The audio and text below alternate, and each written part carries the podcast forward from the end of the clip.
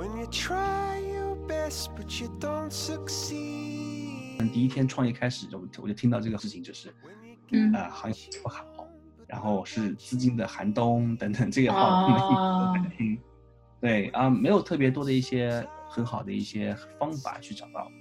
我觉得就是一不断在聊，不断的去去展示自己，不断的去跟不同的人去接触，让他们知道我们在做什么，让他们知道我们的远见、我们的 vision 在哪里。Streaming down your face. When you leave 而且作为我们一个三十五岁以上的 青中年来说，我们要跳出这个自己的舒适圈，去做一件去做一件呃呃未来不是特别明朗的事情的时候，嗯，当时啊，到当时而言，那我们当时是要有迎接很多的挑战，不论来自家庭也好，来自嗯。自己的所谓的 career 职业生涯也好，其实都是蛮大的一个挑战。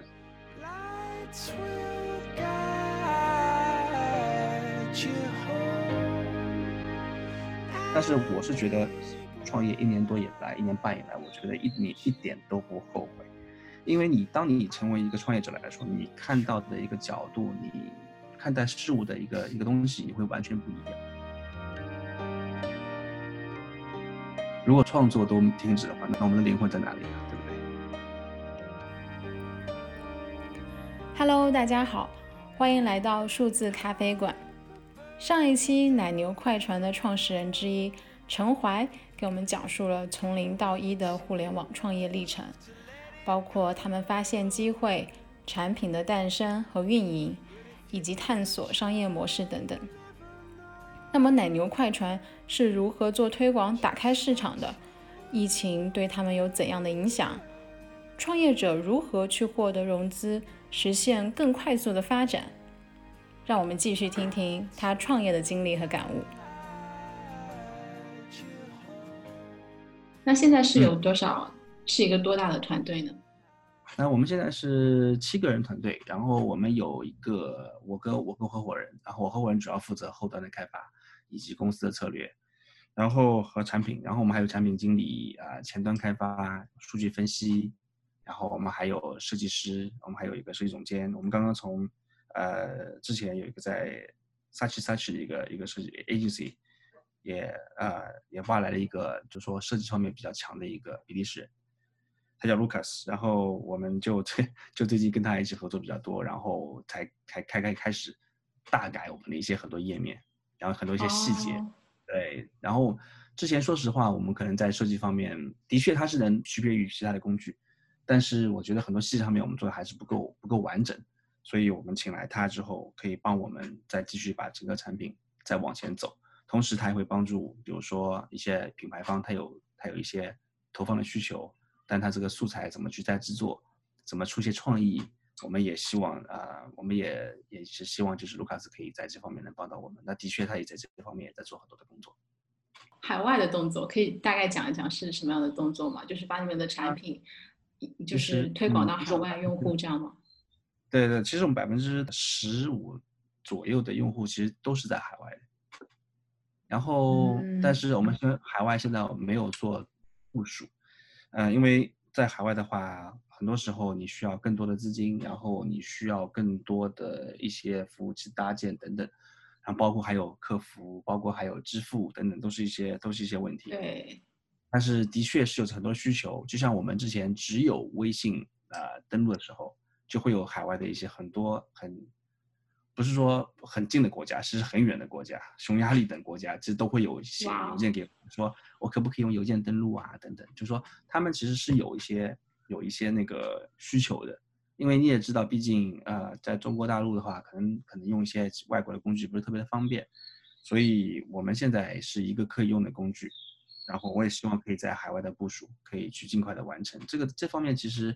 对于整个产品的 UI 设计来说，其实并不是特别的一个大改变。我们只需要做一些本地化的一些东西，包括语言、包括支付方式等等，这个就需要做一些工作。我也希望可以快速的给到海外的用户一个更多的选择，因为毕竟其实就拿东南亚来说的话，他们有很多的国家，其实创意行业、设计行业是非常非常强的，那他们也会跟中国做很多的一些生意。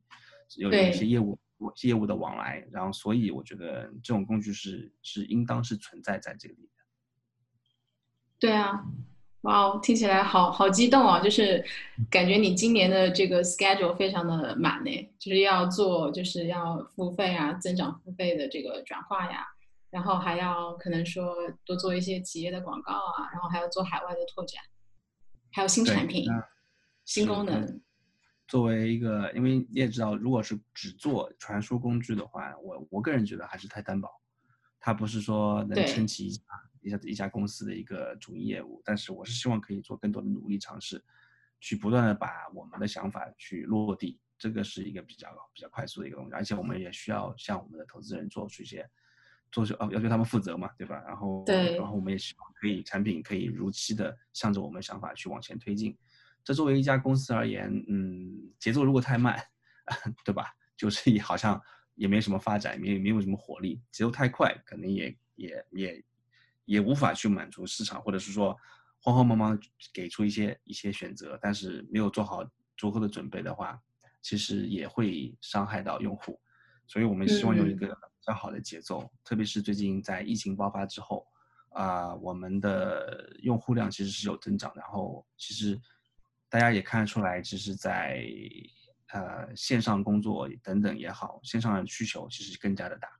然后那我们。那我们为什么不 赶快去加把劲往前冲呢？对不对？是。那现在这个疫情的话，其实你会有看到很明显的一个用户增长吗？对，疫情出现之后，其实啊，怎么说，会有一些很奇怪的场景，比如说以前不会用到的场景，比如说老师这个场景就比较少。以前虽然我们有十八岁左右的一些高校的大学生在用，但是更小的一些呃学生的话，比如说很年轻。呃，十几岁的一些用户在用的，大部分都是只接收一些资源，就比如说一些呃有呃软件呐、游戏等等，他们会用一些去传这样的东西啊。但是呢，自从疫情出现之后，会有一些老师，因为现在老师我知道很多人在做直播嘛，对吧？对，老师已经变成了就是主播了。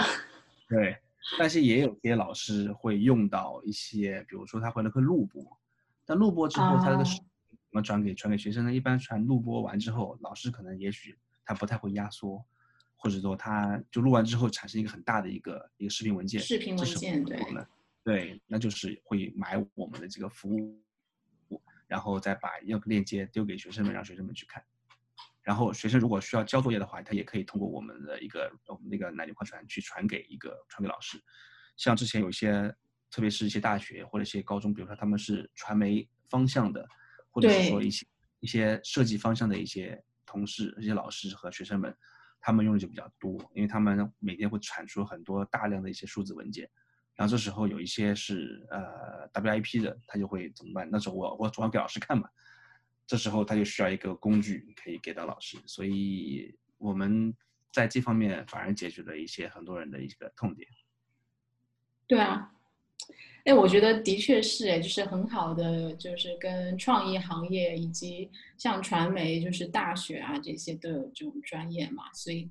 就整个行业其实都是有这个需求，因为大家做的这些作品啊都挺大的，你要去传输的话，的确需要有一个就是方便快捷的产品去去运用。对，就像最近有一个哈尔滨。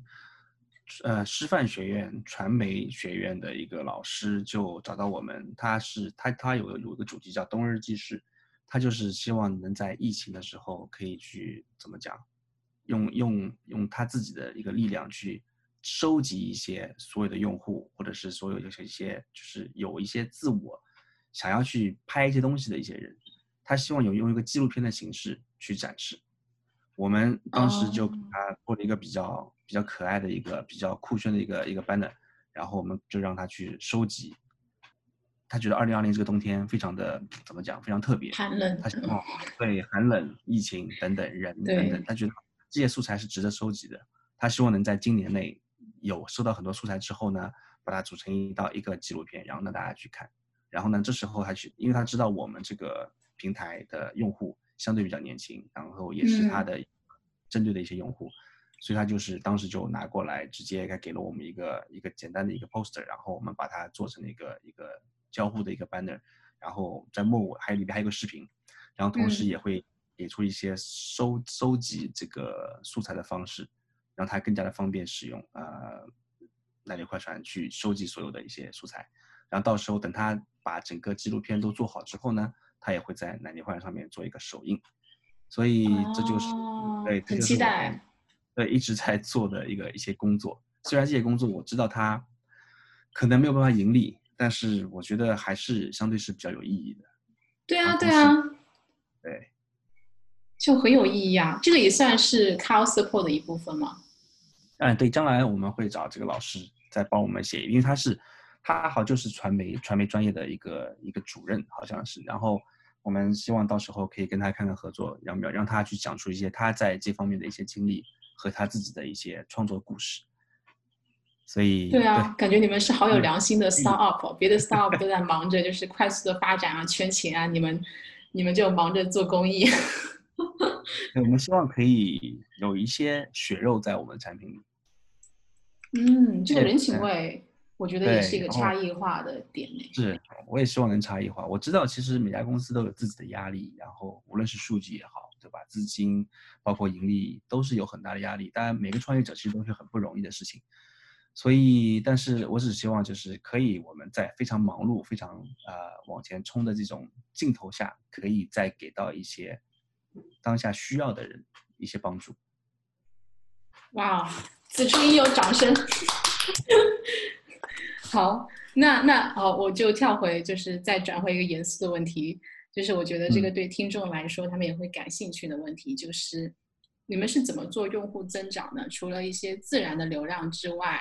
就你们会有一些呃，或者说你也会做一些广告投放嘛，在其他平台平台，比如说 B 站。就通常你你会用什么方法去做这个增长呢？以及你发现哪些方法是比较有效的呢？嗯，说实话啊，我非常坦诚跟大家讲，然后啊、我们的用户增长，我我基本上没有花过钱，嗯，所以他的 这是在炫富吗？是我的两千万用户都其实都是自己送上门的。没有没有，就主要是第一，我们也花不起那个钱去烧用户。说实话，嗯现在呃，所有的互联网的一个流量费用太高，对，难道我嗯，我也想对吧？花个花个花个很多钱，几百万、几十万之类的，去去请一个 KOL 来帮我代言，对吧？帮我我们帮你代言，虽然我们没有那么多粉丝，但是我们也是跨境界，也是有有一群忠实的用户的。是，但是回归到产品本身而言，我们说实话，我们产品本身本来就是一个带有一定自我呃分享的这么一个传输属性的一个东西，因为我们的链接对吧？比如说你上传完之后，你发给你的下载者，等于说就是宣传了一次。然后我们反正计算了一下，一开始的话，一个链接可能打开二三十次都有。然后最近稍微呃稍微降了一些，是因为我们做了一些小的限制，所以之之前会有一些就是比如说什么盗版软件呐、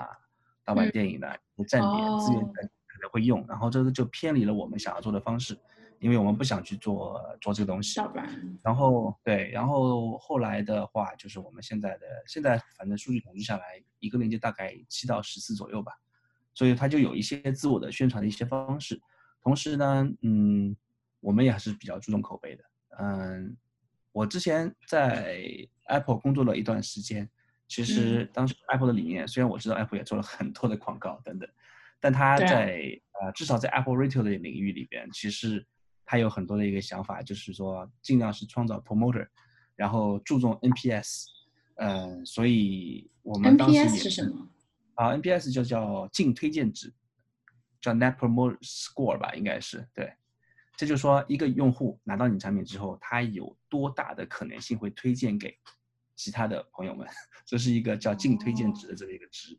然后这个值是在零售业用的比较多啊，就可能对我我我这是我个人的一个理解。然后同时呢，我们就用了这种方法去问我们用户，然后我们用户大概在百分之七十六左右都说他们都会很大可能性给推荐给我们的用户。所以我觉得，得口碑上一定要做好，因为再怎么样的宣传，再夸张的费用也好，到最后落地到你的产品，如果你产品不好用，你产品很烂，它都不会有任何的一个很好的效果。对，它可能有个 booming，但你看那个 curve 会往上涨，但是它到最后就会因为产品属性而言，它会就会产品的不良或者是缺陷就会往下掉。所以我们觉得还是要做好产品本身，这是第一步。第二步啊、我们的用户就是我们代言人，然后我希望可以尽量去满足，但可能满足不了每一个人，但尽量去满足大部分人的一个些需求。嗯，然后同时呢，我相信对可以在一些垂直领域去做一些文章，比如说我们希望在广告，希望在创意，希望在设计领域，我们先扎根。嗯。然后这就是我们现在在上海这边做的比较多的一个事情，就是大部分都是在这个社区里边去去推广我们这个东西。但其实你说推广吧，也不是说去砸钱，只是说我们希望有更多人用起来，怎么用我们就会找一些人合作，包括我们的 Cost Support 的一些成员，他们也是这个行业里边的人，然后他们大部分的也是我们的用户，所以但只要有他们是我们用户之后，他们就会带来更多的用户。其实我相信很多的时候，推荐者是很重要的一个东西。对，嗯，对我也看过很多书，包括什么增长黑客之类这些书。嗯，我相信，对吧？嗯，肯定会有很多的好很好的方法，然后可以还在很短的时间去满足一些需求。但我和张晨比较，因为可能年纪比较大吧，我们比较，我们想做的还是希望有一个长久的维持、持续发展。对我希望每花一分钱，然后它可以带来用户，然后用户可以一直留在留在我们这边。对，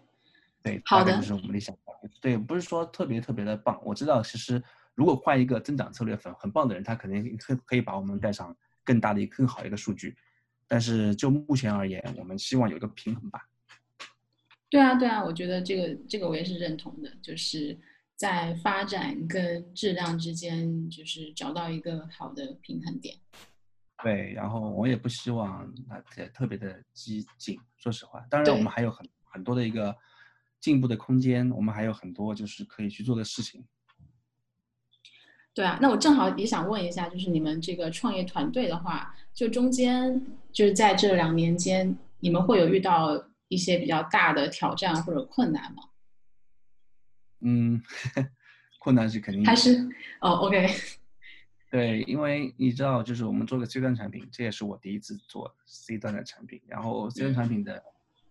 第一，它转化率不是很高；第二的话，呃，用户的想法以及用户的一些使用场景，其实是蛮难琢磨的一件事情。嗯，就用户需求很多变，对，用户需求很多，然后我们怎么去平衡，然后怎么去快速迭代，怎么去测试，怎么去啊、满足大部分人的需求，这也是个比较好的挑战，因为毕竟人不是很多，然后要做的事情非常多。你也知道，我们涵盖了很多端，然后这些端就意思就在于我们需要投入更多的精力去管理他们，去然后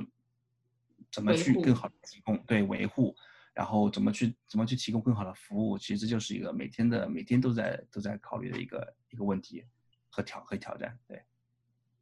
那接下来就是你刚刚也讲说，你们也在融资嘛，然后在做 Pre A 轮，然后可以讲一讲你是怎么去找投资人，然后怎么去就是吸引他们来来投资的吗？嗯，其实大家都知道融资这个事情，嗯，不是说你融到钱就表示你公司特别棒。我对，但是融不到钱肯定就就比较惨了。对，呃，其实每家公司我觉得它 priority 呃优先级其实肯定是赚钱，我相信啊。但是嗯融资会帮你去快速的去增长，快速的去找到一些渠道。我觉得，嗯，我们找投资人的时候，其实我们没有说是什么机构都会去看，或者因为每个机构它也有自己的一些一些方向，所以我们我们看的大部分都是呃，第一，他肯定是要认可我们产品的。然后第二的话就是说，肯定是他对他只他如果是只是看互联互联网的、看工具的，可能对于我们来说，他们就会可能看东西会不一样。所以有的时候我们在自我的产品定位上面也会有一些也会有一些不同。就比如说我们可能是文创类等等，就是我们会提供一些很多的一些选择给到投资人。然后说实话，今年包括去年而言，呃，应该是从我 从我们我和张晨第一天创业开始，就我就听到这个事情，就是，嗯呃，行业不好，然后是资金的寒冬等等这个话，我们一直都在听。对啊、没有特别多的一些很好的一些方法去找到，我觉得就是一不断在聊，不断的去去展示自己，不断的去跟不同的人去接触，让他们知道我们在做什么，让他们知道我们的远见、我们的 vision 在哪里，然后肯定会有一些呃比较怎么讲比较契合的一些一些企业投资人来跟我们去做进一步的接洽，因为我觉得投资这个事情其实就跟谈恋爱差不多，然后一定要双方看对眼，然后对双方各自的各各自的本身的东西是认可，同时三观一致。对，三观一致，对吧？各种观念是相对是比较在一个水平线上面，所以我觉得就嗯，可能性会比较高一点。因为毕竟说实话，我们在做一个目前而言应该是没有人做的事情。虽然传文件这个事情很简单，听上去非常简单，但是我们我们这个产品的属性在国内现在还应该还还比较少，有一些呃有一些有一些同类产品慢慢出现，但是现目前还没有。然后所以我们在在投资在去融资的时候呢，就比较的就需要花更多的时间去解释我们在做什么。嗯，但这个其实也是你们的优势嘛，就是你们可以差异化。对 但每个投资人都有自己的想法，这个这个也不是说逢谈必胜，对，都总是总是要要谈很多很多，然后慢慢的会有一些一些小的小概率的一些投资人会慢慢的跟你去接触。不过这个我们还在努力中，这个是一个一条很长的路。任重而道远。那其实，呃，我觉得我们已经聊了很多了。然后最后的话，我想要就是问一问，就你在这个创业的过程中，你觉得最大的收获是什么？以及你对可能说我们的听众想创业的这一群啊、呃人的话，有什么样的建议呢？嗯，好问题哦。我是觉得，因为我和张晨其实我们两个都没有创过业，这是第一步。然嗯后一，我觉得如果你想创业，那你就一定要踏勇敢的踏出那一步。这勇气肯定会存在，因为之前我们在决定出来还是不出来的时候，其实我们也非常的焦灼。那时候，因为毕嗯竟之前的工作，包括薪水也好，等等都挺好还相对厚，然后对挺好的。其实，而且作为我们一个三十五岁以上的青中年来说，我们要跳出这个自己的舒适圈，去做一件去做一件呃呃未来不是特别明朗的事情的时候，嗯，当时啊，到当时而言，那我们当时是嗯。要有迎接很多的挑战，不论来自家庭也好，来自嗯。自己的所谓的 career 职业生涯也好，其实都是蛮大的一挑战。但是我是觉得，创业一年多以来，一年半以来，我觉得一你一点都不后悔，因为你当你成为一个创业者来说，你看到的一个角度，你看待事物的一个一个东西，你会完全不一样。对啊因为以前对吧，当时是负责技术的，我我是负责呃市场和商务的。其实我们大家永远都是用自己的呃那个叫职业的习惯去看事物，多多少少都会有一些有一些偏见，然后或者是说有一些局限性。嗯，自从创业之后，嗯，我虽然是主要管呃市场啊、销售等等这样的一些非产品开发类的工作，但是其实我们在我和张晨的工作是有很大的一个融合度和契合和和 overlap，对，总总会有一些有一些焦灼，然后这个时候呢，就会你看到的事物就必须要非常的嗯有远见，然后你还要负责，你还要要要非常重视去聆听，嗯，其他人给你的不同意见等等。嗯这时候你就不属于一个萝卜一个坑，你在坑里把事情做好就好了。就是包括我们每个同事都这样，他们都在做一些超过自己呃那个 job description 的东西，所以这就是一个创业者的一个工作的一些态度和想法。然后呢，建议就是不同，大家都是不同的领域，不同的职责，但是呢，我们两个是真的是几乎没有吵过架，这个是在、这个我在我对我们的感情比较好，然后大家都是互相去听对方说什么，当然也有固执的时候，因为我是金牛座的，我比较固执，嗯然后他是白羊座的，比较奔放，所以、嗯呃有的时候肯定会有一些不同的意见，但是这时候我们就需要去找一些方法去怎么去把它解决，有的时候嗯创业的时候就肯定会比较比较急，有的时候会事情会比较多，压力比较大的时候，肯定会情绪上可能会有些影响，但可能相对而言，还是回到那句话，我们是一个中青年，所以就相对呃相对好一些，大家就会有是就已经不受这个情绪的这个困扰了，是吗？就知道怎么去排解，然后更好的、高效的合作。是还是得秉着一个叫大家沟通的一个沟通为先的理念去做事，而不是说一个我一定要怎么样，然后你必须听我的，或者是或者怎么，或者或者是说我必须听你的，或者或者用一个非常强势的方法，呃，非民主的方法去做一些事情。嗯，我感觉你们的状态都挺好的，就是很健康的心态，然后也是很成熟的一个处事方法来做这件事情，就很难得。我也希望我们自己公司不要成为我我们以前不喜欢的一些大公司的一些做法，我们不能变成变成以前我们不喜欢的样子，所以我们尽量去保持住我们公司应该有的一些氛围等等。当然，创业还有一些方想法，就是不行啊。创业还有一些想法，就是我觉得它还是是一个非常困难的事情。然后对，肯定的。对，在走出成绩第一步的时候，就一定要想好，因为我们产品当时是已经有一些用户在用。所以我们的起步点稍微好一些。如果是说你现在是创创业，然后呢，这个产品还没有，只有雏形，然后这个时候你需要别人来认可你等等，这个时候其实是蛮难的。然后就这个前期工作，就以牧场目前的一个市场的形式而言，以前是可能你一个 idea，你一个 concept，你就可以可以拿到一些一些一些投入，但现在的可能有你有时候已经上线产品，或甚至有 mock up，。都不一定可能有人来认可，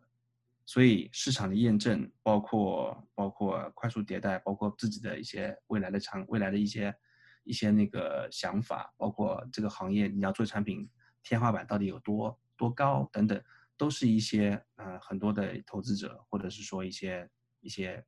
来关注你的人他们所需要关注的事情，所以我觉得这是个 overall 的东西，它是一个非常宏观的东西，都一定要想好之后再踏入这一步。当然，很多我知道，现在很多的学生或者说他们一毕业没有工任何工作经验的时候，他们也去创业，当然这是好事，因为失败了可以重来。对，试错成本低嘛？嗯，试错成本比较低。对，但我对于我们中青来说，中青年来说，可能就希望 想的更多一点，所以导致可能我们的步伐也没有说特别特别快，就是这也是我们需要改进的地方。但是我觉得其实是。稳的，因为很多公司其实，在成立的可能说第一年已经倒了一大片了，然后能活过三年的初创公司都不会，这比例来说都是很很低的，我不知道有没有超过百分之十，所以所以我觉得稳步的一个呃不到百分之六，对我听说是，这样嗯，对啊，所以稳步的一个前进。然后保持一个健康的心态，然后健康的团队，然后就包括你们还做了一些很很好的、很公益的事情，然后推动行业更好的发展。我觉得这些都是特别宝贵的。是，我也希望可以把我们的想法和理念去真真的去落地，真的让用户去认可。最后的话，可以再就是跟我们讲一讲你们的这个愿景跟理念吗？然后我们可以作为节目的结尾。嗯。我希望就是以后 大家传完街就想起我们的名字，这是一个我们将来的品牌概念上面就一定要搭建的一个东西。因为说实话，我们现在还是有很多的用户也不太清楚我们在做什么。然后我也希望可以在品牌上建立，就是一想到传文件就会想起哪一块传之类的一些东西。然后愿景的话，我觉得我希望所有的创造者不要停止创作，然后他们。真的是内容以后一定是，呃，灵隐灵隐这个行业的一个最重要的东西，内容和创意就绝对是不倒的一个东西。所以我觉得，嗯，都来奶牛快传吧。好的，对我也觉得，就是无论是面对可能说技术的 AI 的这种可能取代的一些威胁，还是说经济大环境的一个。就经济下行啊，资本寒冬啊，这种好像听起来很负面的一个呃一个处境，呃，甚至是像现在疫情，然后大家都在家里办公啊，然后然后呃，我们也看到很多业界的新闻，就是就业难呐，就是 agency 可能说 freeze headcount，然后就不请人啦，降薪啊，就感觉整个氛围都是很负面、很很消极，然后大家也很惨的感觉。不过。No matter what，我们都应该就是相信这些都会过去的。然后创作者，对，一定要继续的创作，因为这样子的话才是让我们的这个世界能更加丰富，不仅仅是停留在一些呃，就是大家都在谈一些实际的，就是物质啊、数据啊这些东西。这我觉得这就是人与机器的区别。如果说这是创作都停止的话，那我们那我们的灵魂在哪里呢？对不对？哇哦，好棒好棒！我们的节目已经上升到一个非常好的高度了。好，那就那今天就聊到这里，然后非常谢谢陈华给我们这么透明然后 open 的分享，然后我我自己也学到很多，然后谢谢你。谢谢谢谢谢谢 Joanna，麻烦你。好，好，那就这样了，今天谢谢大家，拜拜。拜。